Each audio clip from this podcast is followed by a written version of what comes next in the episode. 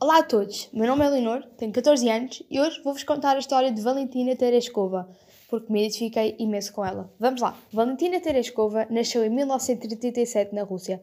Ela gostava imenso de estudar, mas teve de deixar a escola quando tinha apenas 16 anos e, infelizmente, ir trabalhar para uma fábrica têxtil. Ainda assim, conseguiu estudar nos tempos livres e praticar paraquedismo de que ela tanto gostava. Assim que soube que o seu país tencionava mandar a primeira mulher para o espaço, candidatou-se de imediato. E como tinha experiência em paraquedismo, foi uma das escolhidas entre 400 candidatas. Incrível! Valentina foi submetida a um treino bastante exigente durante meses para se preparar para a missão. A nave onde seguia, Vostok 6, que deslocou a 16 de junho de 1963, fez de Valentina a primeira mulher no espaço, nesse único voo que durou quase 3 dias e prefez 48 órbitas à volta da Terra.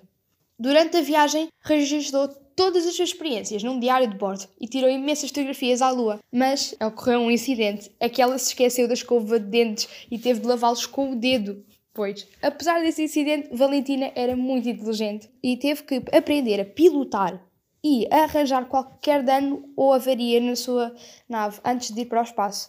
Até que uma vez detectou uma falha no sistema, estando já no espaço, poderia fazer com que ela nunca mais voltasse à Terra e ficasse a orbitar até poder morrer. Mas, com calma e determinação, reportou à Estação Espacial da Terra e eles resolveram tudo, podendo ela voltar para a Terra. E, quando a nave iniciou a sua volta, Valentina foi ejetada da cápsula a cerca de 7 km e aterrou de paraquedas. Valentina nunca mais foi ao espaço, mas formou-se em engenharia e trabalhou para o governo do seu país. Ganhou vários prémios, incluindo a Medalha de Ouro da Paz das Nações Unidas. Até existe uma cratera com o seu nome, a cratera Tereskova.